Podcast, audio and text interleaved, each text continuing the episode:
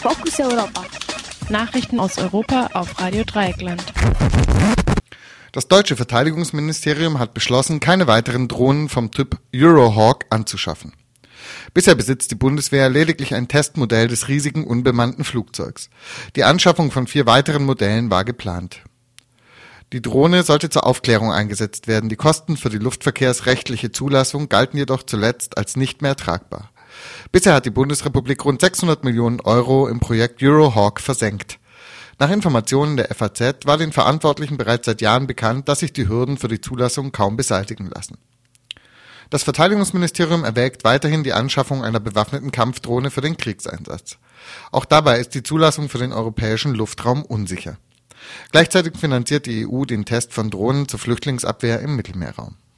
Die EU-Finanzministerinnen haben gestern der EU-Kommission das Mandat erteilt, mit Drittstaaten über eine wirksame Besteuerung von Kapitaleinkünften zu verhandeln. Die Kommission soll nun ein Abkommen ausarbeiten, in dem sich Steueroasen wie die Schweiz oder Andorra verpflichten, Informationen über die Kapitaleinkünfte von EU-Bürgerinnen weiterzugeben. Algirdas Şemeta, Kommissar für Steuern und Zollunion, versprach, die Verhandlungen nun zügig zu beginnen. Ich bin sehr erfreut, dass die Mitgliedstaaten nach zwei Jahren einem Plan zugestimmt haben, nachdem die Kommission stärkere Steuervereinbarungen mit der Schweiz, San Marino, Andorra, Liechtenstein und Monaco aushandeln kann. Für diesen Durchbruch muss ich die irische Ratspräsidentschaft herzlich loben. Wir sind jetzt bereit, mit vollem Tempo und hohem Ehrgeiz in diese Verhandlungen zu gehen. Österreich und Luxemburg hatten sich zuvor gegen eine solche Regelung gewehrt, hatten jedoch gestern der Neuregelung zugestimmt. Beide Länder wenden sich allerdings gegen eine Verschärfung der innereuropäischen Richtlinie zur Zinsbesteuerung. Diese müsse dann ebenfalls für Nicht-EU-Staaten gelten. In Ungarn hat die Medienbehörde die regierungsnahe Tageszeitung Magyar Hirlap mit einem Bußgeld von umgerechnet rund 850 Euro belegt. Grund für die Strafe waren die rassistischen Ausfälle des rechtsradikalen Publizisten Zolt Bayer, der in einem Kommentar Roma als Tiere bezeichnet hatte.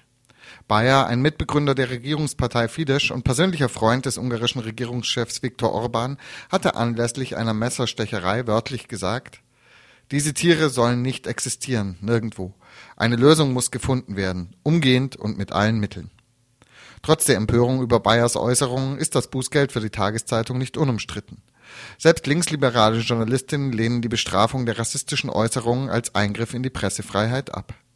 Hintergrund dieser seltsamen Solidarität ist der Streit um das ungarische Mediengesetz, das die Pressefreiheit stark einschränkt und der regierungsnahen Medienbehörde nahezu uneingeschränkte Kontrollbefugnisse einräumt.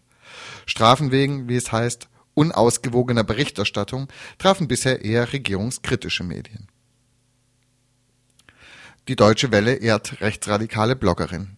Wie das Portal Global Voices am Montag berichtete, hat die Deutsche Welle bei ihrem Blogging-Wettbewerb The Bobs die ukrainische Bloggerin Olena Bilocherska als bestes ukrainisches Blog geehrt. Das Blog, das unter dem Motto Ich weiß, wie es sein sollte, der rechtsradikalen Szene in der Ukraine eine Stimme im Internet verleiht, wurde von 46 Prozent der Nutzerstimmen gewählt. Die Bloggerin begrüßt auf ihrem Blog Fackelmärsche von ultrarechten Gruppen vor Studierendenwohnheimen, in denen vornehmlich Araber, Chinesen und Afrikaner wohnen. Sie bezeichnet schwarze Mitbürgerinnen als eine Gefahr für die Ukraine und wünscht sich die Errichtung von Hitlerstatuen in Berlin. Kritikerinnen haben eine Online-Petition gegen die Auszeichnung der rechtsradikalen Bloggerin gestartet, die mittlerweile mehr als 1000 Unterstützerinnen zählt. Die Deutsche Welle hat sich gegenüber Radio Dreieckland noch nicht zu diesem Fall geäußert. Der Mord an armenischem Journalisten war kein Terroranschlag. Die neunte Kammer des türkischen Kassationsgerichts hat entschieden, dass die Mörder des armenischen Journalisten Khan Dink keine terroristische, sondern nur eine normale kriminelle Vereinigung gebildet hatten. Außer dem Mord an Khan Dink wird der Gruppe noch ein Bombenanschlag auf ein Fastfood-Restaurant angelastet, bei dem sechs Personen verletzt wurden Hrant Dink, der die armenisch-türkische Wochenzeitung Agos gegründet hatte und noch für eine islamische und eine linke türkische Zeitung schrieb, wurde am 19. Januar 2007 in Istanbul auf der Straße erschossen. Hrant Dink war vorher in einem sehr umstrittenen Prozess wegen Herabsetzung des Türkentums zu einer Bewährungsstrafe verurteilt worden und wurde dadurch zur Zielscheibe von Drohungen. Der jugendliche Mörder Ogün Samast erhielt eine Strafe von 22 Jahren, einige der übrigen 17 Angeklagten lange Haftstrafen der Anführer der Gruppe eine lebenslange Freiheitsstrafe. Das Kassationsgericht hat nun bestimmt, dass einige Verfahren neu aufgerollt werden müssen und die Täter wegen anderer Paragraphen zu bestrafen sind. Für einige sind wesentlich niedrigere Strafen zu erwarten. Nie angeklagt wurden die Polizisten, die bereits elf Monate im Voraus durch einen Spitzel genau vom Mordplan unterrichtet worden waren und nichts zum Schutz von Rand Dink unternommen hatten. Der oberste Verantwortliche, der mit dem Fall Rand Dink zu tun hatte und ebenfalls nichts zu seinem Schutz unternommen hat, Muammar Güler, wurde im Januar zum Innenminister ernannt. Fokus Europa. Nachrichten aus Europa auf Radio Dreieckland.